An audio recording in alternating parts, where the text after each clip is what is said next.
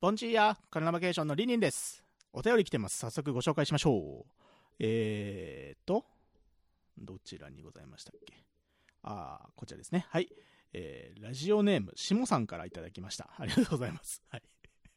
えー前回のシャバダバラジオでですね、えーカンタスくんが、えーもうね、名前を出しちゃったので気を使って送ってくださったということで、えー、しもさんから、えーカルナバさんへの応援メッセージ、コロナをぶっ飛ばそうということでありがとうございます。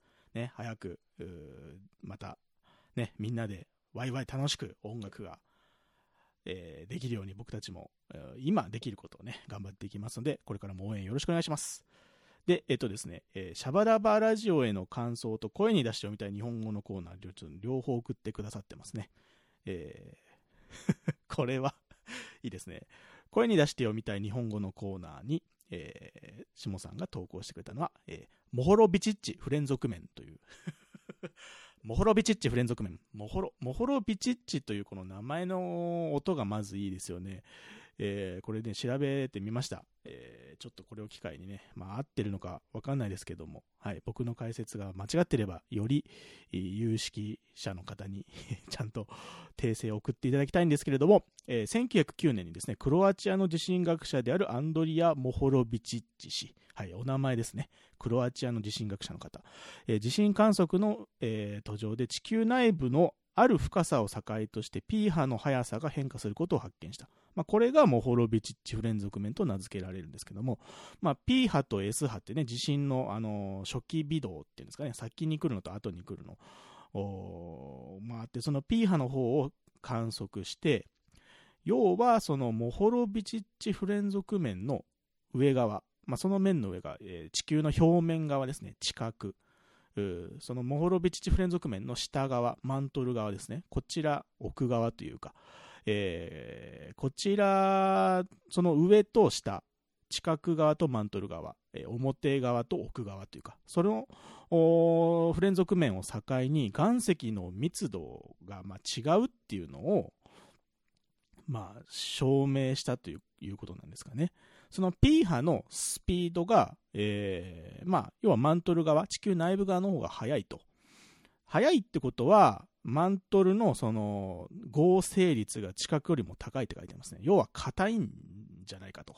マントルの方が岩石が、まあ、密度が濃いっていうのかな。まあ、物質のその性質が違うのか。要は、まあ、硬さがすごく硬いので、えースピードが伝わりやすいから P 波が速いんじゃないかっていう、まあ、観測をしたんですよね。多分ね。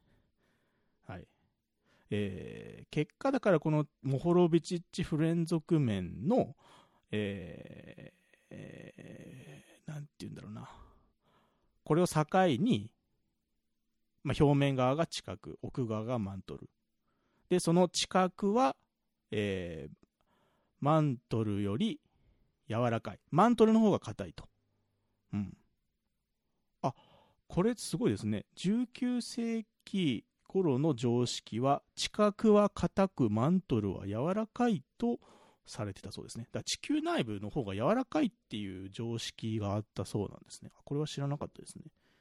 あただ今はもうそのこのモホロビチッチ氏の観測によって21世紀の現在でも広く受け入れられているマントルは地殻より硬い、うん。表面側よりも内部の方が硬いんだぜっていうのが、えーこのモホロビチッチ氏のモホロビチッチ何回言うねんって話ですけど、えーそのそのその氏の観測によって明らかにされたということですね、うん。でそのまあ地殻とマントルを、まあ、だいたい隔てるそこその面をフモホロビチッチ不連続面っていうのかな？それでいいのかな？うん。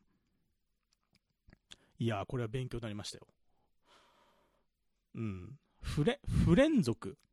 この、不っていうのは、あの、不可能の不ですよね。否定の不で、連続面。連続面。連続に不連続って、なかなか これ、不連続ってすごい言葉ですね。あんまないですね。うん。こういうなんか専門用語じゃないと、普通は連続してんのに不連続なんだって、あんま言わないですもんね。うん。不連続っていうのは、どういうことなんですかね。連続的じゃないけど、まあ、あなんかそういう段階を経てっていうことなのかな。うん、ちょっとまだまだ不勉強で、ごめんなさい、さらっとしか勉強してないんですけど、こうやっていいですね。なんかこう投稿してもらって、一個一個勉強していくっていう、こういう機会がないと僕らどんどんね、日常にこう、なんていうんですか、身を委ねすぎてしまうから、ね。いいですね。なんかこう、なんていうんですか、各分野の専門のこの用語が面白いから、まあ、それこそ声に出してよみたいに日本語でいいんですけど、この音が面白いぜって単語パッて送ってくださったら、え、なんだこの単語はってこう調べてね、その専門領域についてちょっとでも勉強してみるっていうのはすごくいい試みかなと思っております。しもさん、ありがとうございます。えー、あと、あれですね、シャバダバラジオへの感想として、その名字の由来についても、送ってくださっているので、これはちょっと後ほど紹介しましょうかね。はい。それでは元気に始めていきましょう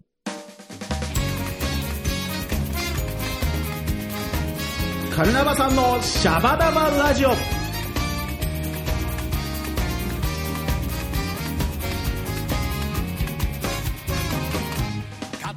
さあ、今週も始まりました。バンドメンバーが好き勝手にトークするカルナバさんのシャバダバラジオ。この番組は祝祭系音楽エンターテイメント集団カルナバケーションのメンバーが入れ替わり立ち替わり登場し、あなたの耳を明るく楽しくおもてなしするラジオ番組です。よろしくお願いします。さあ、ということでね、先ほどの、えー、しもさんのお便りの続きご紹介させていただきたいと思います。えー、前回ですね、名字の由来をカンタス君と喋りまして、えー、林はまあ、その林に由来するだろうと。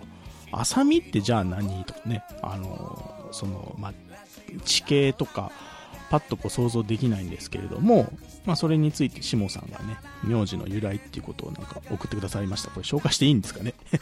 一応送ってくださったので、紹介させてもらいますよ。えー、うちは兵士に仕えたらしいけど、えー、平の正門の乱で負けて東京の山奥まで逃げて百姓をやっていたらしいと。なるほど。えー、それで、まあ、百姓の中でも頭角を表した一族らしいですね。あ、家紋についても送ってくださってますね。えー、丸に、剣片喰、剣片喰なので、えー、明治になってからのものだと思われます。名前の音が、えー、下、下の下に通じるので地形から取ったんだろうなと。あなるほど。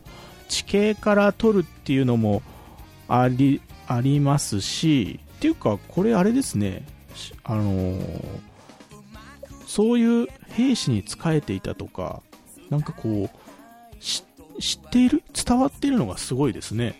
うん。うちは、あ、僕もなんかそういう話ちらっとしましたけど、あの、うち、まあ、林っていうか、あの、僕が前回した話は、あの、えっ、ー、と、あれですね、あの、まあ、本当を言えば、あの、母親の方の旧姓の、まあ、初公開ですね、道のべ家の話をしたんですけど、まあ、道のべ家というか、もっと言えば 道のべ家、道のべはそのおじいちゃん側なんですけど、えっ、ー、と、おばあちゃんはもともと谷家でしてね。誰がこんな話していいんかな？大丈夫かな？まあいいですよね。あの、その谷、あの、荻のね、谷さんって言ったらもうあれなんですよ。あの、網元のお家なんですよね。あの、荻島ってあれですよ。あの、鬼ヶ島のモデルになった女木島と、もう一個荻島って、女木っていうのはあの女に木と書いて女木島、えー、もう一歩対なすのが荻島男に木と書いて荻島っていうんですけどね、えーと、その女木島が鬼ヶ島のあのモデルというかえー、女木島が由来だそうで、その、まあ、僕は勝手に対をなしてると思ってるんだけど、その、小木島の、えー、網元の一家が谷家でして、なんか、ここ、え、だから僕はそれちょっと間違ってたら、あの、母親とか 親戚に 連絡もらいたいんですけど、それは、まあ、瀬戸内海っていうこともあって、その、昔の瀬戸内海で、あの、やってた海賊の一族のでなんじゃないかと、それと谷家が直接つながってるのか、ちょっと間違ってたらね、あの、申し訳ないんで、あの、訂正は欲しいんですけど、なんかそういう海賊の一族だったって話も聞いたことはありますけど、ちょっと僕が、えー いろんな話をごっちゃにする癖があるんでね、それだったら申し訳ないですけど、うん、まあでも面白いですね。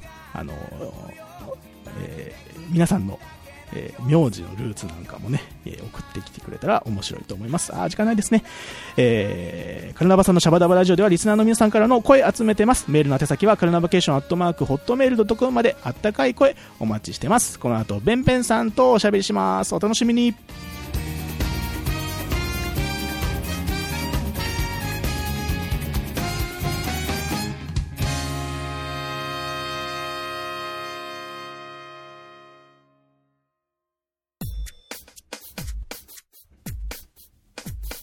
カルナバさんのシャバダバラジオ。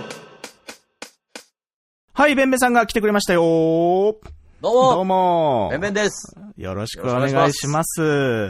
いやいやいやいや、えっ、と、今、あれですよ、11月9日月曜日配信なんですけれども、はい。はい。ベンベンさん、この間、ありましたね。久しぶりの、はいえーちょうど1週間前にやりましたっけ、はい。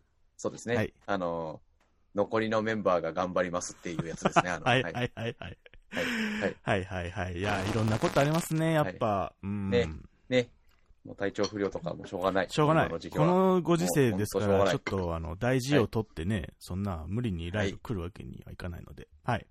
はい。まあ、そういう状況で。みたいで。はいはいはい大丈夫ですよ。はいはい。よかったよかった。はい。ということで、はい。あれですね。えっと、4人で、はいはい。4人でライブだったわけですね。はいもうなんかあの、普通、普通のバンドだよねって思いながら。普通のはいそういえば。人数は、あのー普通のバンドなんですけれども、うんあのー まあ、い一人サックスにしちゃうとなかなか珍しいですよね。多い分多分ね俺がなんか普通にギターとかピアノとかね、弾く。大丈夫だよ。ううんん。ちょっと大丈夫だよ。カンタスのギターボーカルうんと、マサさんのベースがいたらもう、だってねうん、コードもリズムもねまあ、確かに十分ですもん。確かに。ありがとうございます。そんな言っていただいて。えはい。いやいや、すごかったっすよ、リンリン君。ああ、はいすいません。はい。録音を聞いたら僕の音がちょっと大きくて弾きましたね。そう、大丈夫、大丈夫。いや、う。そういえば、あの、僕は結構ね、今回その特別な、まあ、はい。珍しい編成だから、あの、はいみんなが弾いてる、まあ、ベーシックなサウンドどうかなってちょっと、リハの時にはいサウンドチェック行ったわけですよね。あ、ボーカルちょっと上げようかなとか、あ、ベンベンさんのパーカッションもっと聞こえたいなとかね、いろいろやったんですけどね。まあ、ちょっと、カンタス君に、俺の音大丈夫かなって言ったら、あ、まあ大丈夫じゃない？聞いてみようかって言って、なんかそのままちょっとバタバタしてて、俺、俺の音を多分チェックしてないんですよね、ちゃんとね。だから、だか勘で、勘でやったから結構ね、バシバシ吹いてて、すいません、なんか。はいはいはい。うんいやいやいや、あの、もう最高でした。うんはい。リンリン君、リンリン君だって一番創作パートだよ。だってもういろんなこともね。ああ、はいそうです、俺結構だからあの、バッカーナとか痺れたよ、俺結構。はい。バッカーナーは本当にね、リハしてないですよね。うん。ね、であの、もう、アイコンタクトでいろんな指示が飛んで、うんそう、一回、一回みんなお休み、はい、リンリン君なんとかして、みたいなサインが飛んで、はい、おそっからこう、はい、はい。で、でも、はい、一瞬こう、どうするかな、どうするかなってみんながなったところからの、うんあの、リンリン君のあの、復帰とかマジで超かっこよかった。あれ、あの、ちょっと真相をお伝えしますよ。あの、まあ、ね、はい来た人にしかわからないですけど、もう僕は心臓バクバクですよ。お、はい。俺、俺？みたいな。で、なんかちょっといい感じの、なんか、パパラパルルルみたいな、ちょっとなんですか、ルバートっていうんですかね、音楽用語的にちょっとこう、崩して、はい。なんとなく吹いて、いい感じにはいしたと見せかけてるでしょ？あれ、はい。もう考え中ですからね、完全に。い。完全に バツナギのいい感じ風を演出しまして、はい。俺か始めるのかと思って、あの、リフをはいね、バッペッペッペッペッペッペッペッペッはい。吹いた、あれ来た瞬間うん、みんなガッツポーズ。あ、よかったですかあれ。はい。はい俺、うん俺はそれを吹いた瞬間に、あれもしかして、パパッパパパパパパパの方良かったかなとか、すごい考えながら吹いてましたからね、あれ。大丈夫でした。もう、はい。あはい。そうなんですよ。もう、っていうね、うんこう、あの、少人数ならではの非常にこう、小回りの利くうん。ライブだったわけですよ。あの、はい。緊張感良かったですよね。うんなん、なんていうんですか。まあもちろん、その、いつもの、あのギターの音が聞きたいとかね、あのピアノの、うんあのシンセの音が聞きたいっていう人にはもちろんちょっとお聞かせはできない状況ではあるんですけども、なんかこう、うんまあ、曲というものがあって、それをその編成に合わせて、なんかこう、その場でっていう要素も絡みながらね、なんかこう、はい。なんかやるというか、その緊張感が、まあ、伝わったらいいなと。いい意味の緊張感ね。お、うん。お、と思いませんか、ベンベンさん。ねあもちろん、やっぱり、だからね、そう、いや、あれですよ、ライブ格ありきだなって思いましたよ。そう、本当に。はい。そう、こういうのもいいなって。うんはい。あの、はいライもうだいぶ好き勝手させてもらいましたから、本当にもう、はい。ベンベンさん、いいですよね、あのね。フィル、フィルとかやっぱ、バシってくるんですよね。いえいえいえ、うんもう、すごい、本当にね、お前それ、そこ行ったかみたいな一瞬みんな空気とかもらっていっぱいあったし、そう、面白いんですよ。えへっそっちか。やんちゃ、やんちゃさせてもらいましたみたいなのとかもいっぱいあったからうん、こう、はい。ベンベンさんはあれですよね、んパーカッションの時、特にやんちゃ小僧気質出るんですかね。そうですね。あの、猿になりますね。だいぶね。え、はい。それはて、それは、ちょっとごめんなさい、真面目な話してるんですけど。はい。あの、ドラマの時は、なんかこう、はいちょっと支えなきゃとか、パーカッションの時には、まあちょ、ちょっと上物感っていうか、こう、攻めるぜみたいなとか、そういう精神性ってあったりします？あ、えっと、確かにまあ、あったりはしますね。あとはでもなんかね、全体の人数の中で自分の。担う役割みたいなのが大きいかな、パートとかいうよりかはですけど、こうなるほど、なるほど、人数。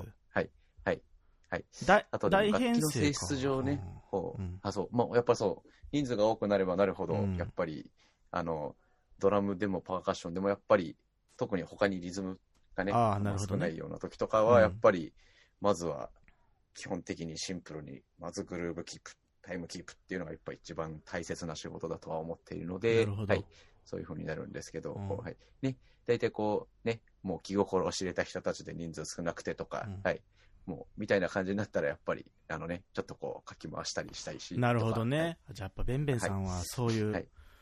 なんかこう、まあね、気使う人ですからね、その集集団にいる中での、こう、まあバランスを取ってくれてるわけですね。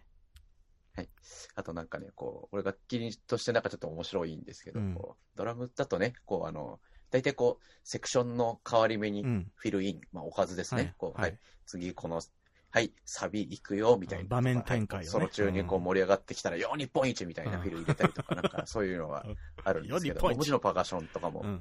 そうなんですけど、うんなんかこう、パーカッションとかってあの結構特殊で面白くて、こう、うんうん一回こう、セクションが変わった直後にわざとこぼしてもうちょいフィル入れられたりとか、なんるほど。なんか、そういう、あのね、入っていき方が結構あったりとかして、そういうのが面白かったりはしますね。ああ、なるほど。はいはいあなんか、なんかありましたね。僕も吹いてて、あ、そこでそこ行くんだっていうのを面白いなと思って、俺もついてったりとか、なんかした記憶ありますね。ああありがとうございあ。ます。いやいやいやいやいや。これなんかね、うん。こう、これはなんかがその楽器の持つ特色というか。特色ね。はいまあでもドラムでもその気持ちでやったらそれでも全然成り立つんだけど、うん。なんかね、そういうのが、あの、それぞれいいところだったりとかするので、なるほど。はい。そういうのは、こう、いろいろうん。感じつつ、面白くしたいなと思って。まあ、そういうのをね踏まえて、まあ、ベンベンさん、はい。大筒小筒とかはパーカッショニストとしてね、ドラムは叩いてないし、まあ、カルナバは基本ドラムですから、その、まあ、楽器の違いによってベンベンさんがどう叩いてるのかもね、楽しんでいただいて、はい。これどっちも楽しいですよ、本当。見ていただけるね。だって、リンリン君だってさ、うん。3人の時、ね、3冠の時とうん。単冠の時とだって全然すごいっしょ。いや違う。切り替えたるや、本当すげえなと思うよ、いつも。もいやいや、そんなことはないですよ、もう僕は、パーって吹いて、吹いてるだけですかう。らい。やいやいやいやいやはい。はいあの、もう、アンコールのラストとかも、ね、もう、最後もう、リンリン君締めみたいな感じだから、はい。はい。あれはね、もう、酔いどれ一声ブースをね、無茶ぶりしてやりましたけど、うん、楽しかったな。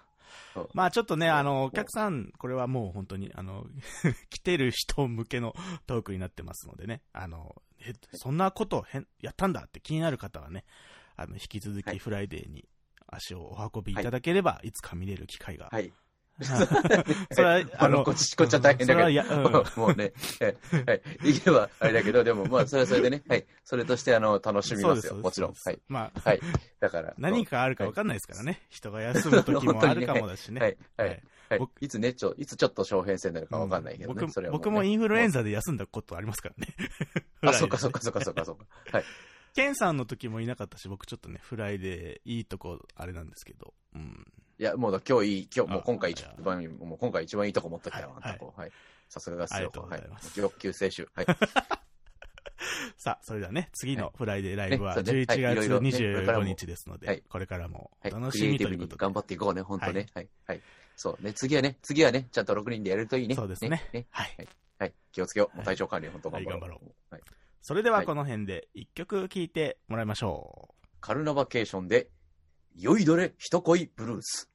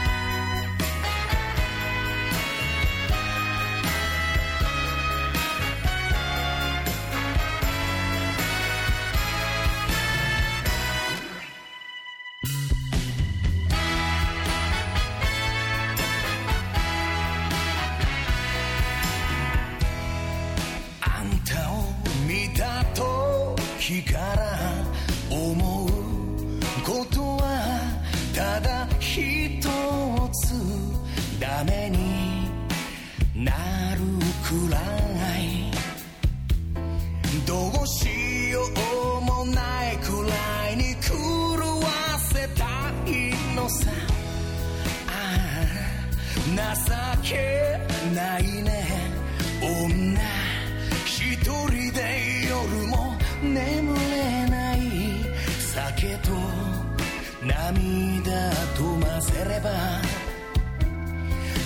ぜれ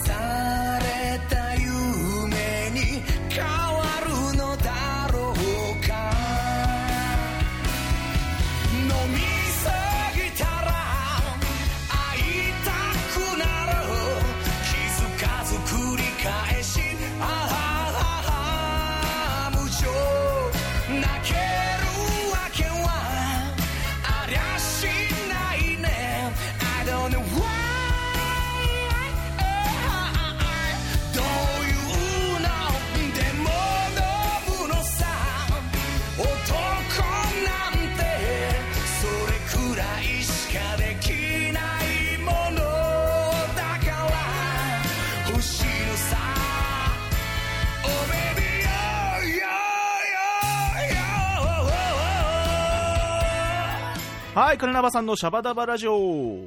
やっております。はい、よろしくお願いします。うもベンベさんなんかあるんですって。ちょっと話したいまあ、そうですね。はい。うん。まあ、あの、ついにね、まあね、秋の行楽シーズン到来ですよ。はい。はい。ね、GoTo 中ですよ。ということで、はい。キャンペーンねあります。はい。お車の燃費節約術っていうのをおいろいろ、はい、燃お伝え費していけた節ら、約。これはちょっいいなとお役立ち情報ですよ。はい。もう燃費節約っておかしいね。燃料節約術ですね。はい。そうですね。間違えました。はい。まあ、はい。まあまあまあ。はい。はい。でもね、はい。ということで、はい。あの、せっかくなんでね、こう、まあね、こう、よりガソリン代を安く抑えられたらいいじゃないですかっていうお話ですね。はい。はいはいはい。ということで、ちょっとこれは気になりますよ日頃の運転でね、うんはい。これあの、っていうか、遠出に限らず、あの、街乗りで試してほしいっていうこはいとですよ。はいははいい。。あの、ねはい、乗ってますから、今ベンベンさんは。はい。はい。僕もあの手この手でやってますんで、こう、はい。ごいろいろお伝えしていきたいなと思っております。はい。というとことで、えー、まず、えー、1個目。1個目、はいはい。ふんわりアクセルということでございまして。ふんわり。ふんはい。わり。これはですね、えっ、と、まずこう、停止した状態から発進するときですね。はいはいはいはい。はい。優しくアクセルオンなんですけど、はい。こう、ブイーンって急発進をやめるってことですか？はい。ガッて踏んでそうですね。はい。あの、目安なんですけど、えっ、と、うん最初こうね、5秒で20キロぐらいになるように。はい。あこれはちょっといい目安きましたよ、数字。だ踏み始めて5秒間かけて、あの、はい速度メーターが20キロになるぐらいっていう、そういうことですか？はい。はいはいはい。これあの、タクシーの運転手さんとかも気を使ってるんですけど、はい。はい。まあ、あの、ちょっとね、ややゆっくりめなスタートですわ。はい。うん。だと思います。なんですけど、はい、あとこれ乗り心地も良くなるので、はい。なるほど。ぜひ、はいこれ試してもらって。はい。これあの、そうですね。あの、特に車酔いするような方がうん。ね、乗ってる時とか、あの、うん気を使ってもらえると、あの、だいぶ変わると思いますんで。乗り心地にも影響すると。はい。はい。5, えー、5, 5秒で20キロ。はい。はい2個目をお願いします。はい。続いて、はい。アクセル、一定。はい。アクセル。こういうのがんはい。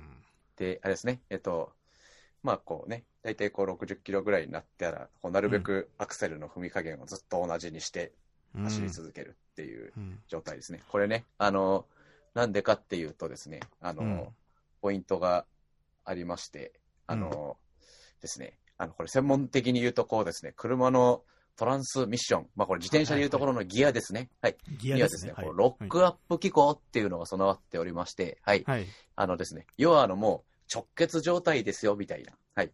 あのも直結状態。うんはい。う、あれですね。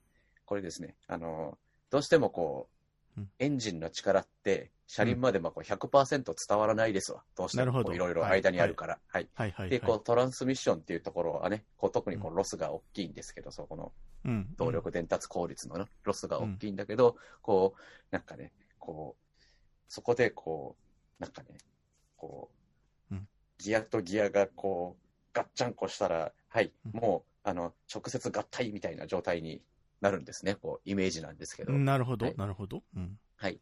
なんで、あの、そこでのロスが減るんですけど、これ、はい。うんあの、で、これアクセルの回路、アクセルの踏み加減が一定の時に、このロックアップっていう機構が働いてですね。はい。あーなるほどはい。はい。あの、はい。なんででも、あの、いきなりならないんですよ。あの、はい。なんでしばらくこう同じような速度で同じアクセルの踏み加減でってやってると、そのロックアップ機構がだんだんこうグイーンってきてガチャガチャガチャコーンみたいな、こう、はい。うでんフィーン動動力伝達効率が100%です、ウィーンみたいな、こうなるんですけど、こう、はい。はい。ベンベさんの、えー擬音説明で、はい。分かっていただけたかと思います。はい。俺は、なん、仕組みはわかりませんが、なんか、ロ、アクセルを一定にしようと思いました。はい。これね、あの、なんか YouTube とかでいいんで、あの、トルクコンバーターって調べてください。はい。トルクコンバーター。はいうんはい。仕組みが、はい。トランスミッションの仕組みが仕出てるくるんでね。ははいい。はい。あの、ぜひぜひ。これ、あの、本当にむちゃくちゃ使えるんで、やってみてください。アクセルはい。はいよ。し。で、三つ目。はい。はいえっとですね。はい。えっと、早めにアクセルオフ。早めにアクセルオフ。はい。はい。これは要はもう、なるべく惰性で走りましょうっていうことですね。はいはいはい。なんで、こう、あの、ね、こう走ってて、こう、遠くの信号が赤になった。あ、はいじゃあもうはいはいはい。アクセル抜いて惰性で走りましょう。はい。こ、れ、あの、またですね、あの、なんとなくわかりますね。うん。はいこれ、あの、燃料カット機構というのがございまして、車には。はい。はい。あのですね、はい。なんで、こう、まあ、要はそのね、こう、ブーってこう、ある程度勢いをつけて走ってた状態で、アクセルを抜くと、あの、その期間、燃料を一切消費しないです。はい。あー。はい。これね、はいあの、ハイブリッド車もは、その間に、実はバッテリーに充電するんですけど、へーみたいなのがあって、なので、はい。もう遠くのあ赤信号になっちゃったなって思ったら、もう早めにアクセルを抜くっていうので、はいこれおすすめです。で、ただですね、これあの、よくあるオートマチック車のあの、クリープ現象ですね。はい。はいはいはい。あの、もう、ドライブレンジに入れて、はい。勝手にあの進むやつね。ブレーキ離し、そう、ブレーキ離したら勝手に進むんですけど、あの状態ではこれ働かないので、あ、なるほど、なある程度一定のスピードが、はい。えーある程度エンジンの回転数が回出てないと、これはい。働かい。ないので、はい。大体ね、にえっと、1500回転とか2000回転なんて言われてるんですけど、まあなんで、こう街中大体5、60キロで走ってて、プってアクセルを抜いたら、はい、あの、発動しますわ、この機能。なのでなるほ、ど。うんはい。街中を走るとき、はい。先をね見、先を見てね、その信号だなと思ったらもう、アクセル踏まなくていいと。はい。本当に、あの、これめっちゃおすすめです。うんはい。ね、あの、ね、高速道路で降りるときとか、もうね、100キロぐらいで走ってたら、もう、あの、出口の500メートルぐらいから、こう、アクセル抜いちゃって、こう、はい。あと、惰性でだんだんブーって、そうすると、あの、ゆっくり減速もできますから、こう、はい。うん、そうですよね。おすすめでございますよ。はいアク。セル踏んでると結局スピードが速い状態が長続きするわけですから、まあ、結果的にね、ブレーキが急になったりとかして、安全、安全面的にもいいことないと思いますんで。うんはいなので、これ、ぜひ、多分ね、この、今の、あの、早めにアクセルオフが多分ね、一番、一番効きます。一番効く。はい。うんなので、ぜひ、やってみてください。はいあともう一個だけ、あの、番外編じゃないんですけど、はい。これから冬の時期やっていただきたいんですけど、こう、ははいい。エアコンですね。はい、はい。エアコン。ンに、はい。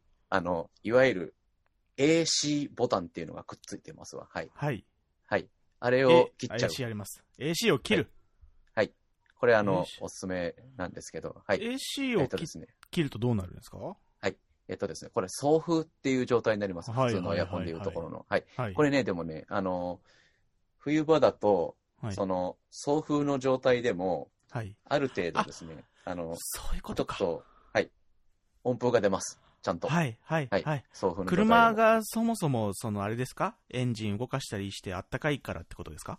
はい、そのエンジンの熱とかも、はい、使って温めたりとかするので、はい、はいあの、AC をオフった状態でも、あの、うん基本的に音符がきちんと出てくれます。はい。冬冬場はこれおすすめです。はい。夏場これやっちゃうと、あの、夏場は地獄です。はい無理なんですけど。逆です。はいあとね、だから、暖かくするときに効果が高いですね。はい、そうですね、うはい。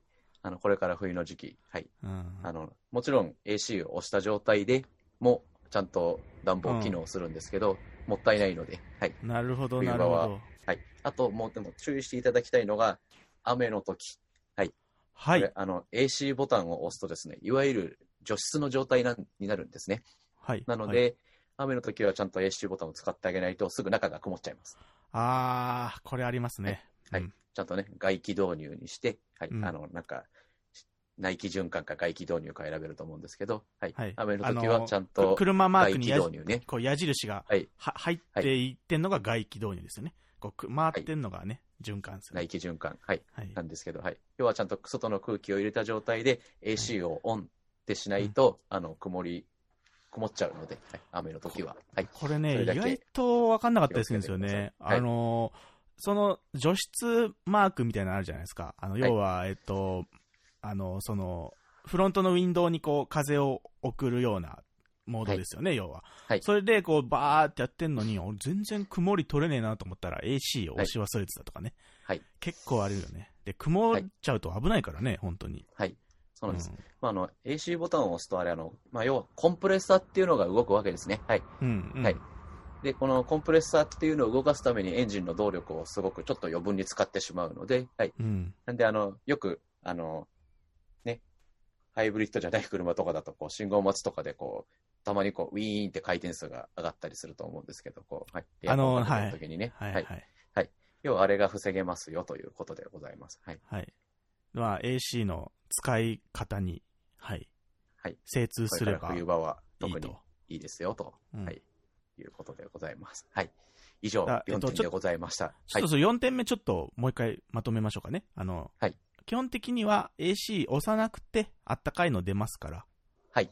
それで室内は、あの、快適なんですけど、雨の日の、こう、曇りが出た時には必ず AC を押してくださいと。そういうことでいいですか？はい。はい。以上4つでしたね。はい。さあ、本日は、えー、車、室内環境向上委員会の、室内、車内、車内環境向上委員会委員長のね、岡部良平先生にお越しいただきました。誠にありがとうございました。これ、すいません。わかりにくいなって思った人いたら、あの、もう直接ライブ会場で僕に質問してください。はい。あの、全部ちゃんと解説します。はい。すごいですね。アフターサービス付きの講師が来てくれました。はい。もう、ね、もうロックアップとか言われても、なんじゃそれでしょ。もうね、何何トランスミッションってって話でしょ。うん何？トルクコンバーターって何って話なんで、あの、もう、うんそういうのあの全部僕詳しくちゃんと話すので、はい。なんかね、難しいですけど、仕組みを知ると、なんかは、応用が効くというか、自分で考えるというか、なんか面白かったりするので、はいなんかせっかく、ちゃんとね、の機会ですから、うん。はい。ちょっとあの仕組み分かってくると、あの車に愛着湧いたりとかするんで、こう、あーそうですよね頑張ってんなみたいな感じで、こう、運転するようになるんで、こう、いいと思いますよ、ちゃんとこう。うん。はいということで、えー、まあ、べんべんさんにライブ会場で聞いてもいいですし、まあ、遠方の方はね、あの、シャバダバラジオにお便りを送ってくださったら、えーまたべんべんさんが、えー、個別に解説しますので、ありがとうございます。はい。ね、いいですよね。はい、いいですよ。はいもうなんならもう電話番号教えちゃいますよ、なんつってこう、はい。それはやめてください。そうですね。はい。個人情報。は。はいい危ない、危ない。はい、まだまだ話したいないですが、そろそろお時間となってしまいました。シャバダバラジオでは皆さんからの声集めてます。メールお待ちしております。はい。エンディング曲はカルナバケーションできっとあなたをお送りしています。それではここでお知らせです。ベンベンさん次のお知らせお願いいたします。カルナバケーションの公式通販サイト、フェーラジカルナバがオープンでございます。今まで買い逃していたグッズなどもあるかもしれませんね。ということで、カルナバケーション公式ウェブサイトからグッズのところ飛べますので見ていってくださいませ。はい。でカルナバケーションオフィシャル YouTube にて、えーフライデーナイトフォーエバーのミュージックビデオ、ガブリエル・モーラと共演したライブの模様、伝説のライブハウスフライデーでのライブの模様など、明るく楽しくおもてなししておりますので、ぜひご覧になってください。はい、ベンベンさん、じゃあ、次回のライブの。そうだ。はい。はい。次回のフライデーのワンマンライブは、はい。11月25日の水曜日、えースタートは19時でございます。はい、7時スタートでございます。ぜひ、はいお越しください。はい。今ね、あの、映画効果かわからないですけど、はい。急にこう、あのー新規のお客さんというか、あの、カルナバ見たことない人も来てくださったりしてますので、はいありがたいことに。嬉しかったですね。うーん。もう本当、この間のライブもそうでしたね。はい。。映画見てきましたとか、はい。あともう、とりあえず、フライデーっていう場所を見てみたくてって言って、はいはいね、水戸の方から来てくださった方とか、はい。いらっしゃいました。いましたね。ありがたいです、本当に。はい今ちょうど横浜、ジャックアンドベティにて、上映して、ちょっといつまでだったかは、が、あの、ちょっと正式な情報は、えーフライデー、映画フライデーの公式ホームページご確認いただきたいんですけど、11月の割と半ば終わりぐらいまでは、あの、横浜で上映しておりますので、はい。はいぜひこの機会に。それ終わっちゃうとね、あの、名古屋の方にフィルム行っちゃうので、そっか。はい。次は名古屋へ。まあ、名古屋も楽しみですけどね、ぜひ、あの関東近郊の方は、横浜のジャックアンドベティにて、はい、ぜひぜひぜひ。映画フライデーを。この間、それこそちょっと雨降ってたじゃないですか。はい。そして、ちょっと僕とカンタス君がお茶しに行こうと出たら、ちょうどマスターがね、お店に来られる時で、おおで、あのいつものね、ちょっと黒っぽい、あの、パンツと、あのジャケットに、はい。ビニール傘、ね。ビニール傘さして、はい。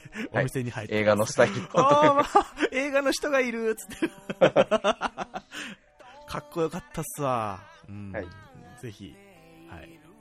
マスターのね、あの、ビニール傘、雨の降りしきる中のこの、表紙絵というんですかね、映画のこの、はい。パッそうですね。ポスターとかもそうですねはい。かっこいいんで、ぜひまだの方は映画見てください。はい。はい本当。にということでお時間でございます。本日のお相手は、サックスのリンリンと、えっ、と、ドラムとパーカッションのベンベンでした。それではまた次回お会いしましょう。チチャオチャオ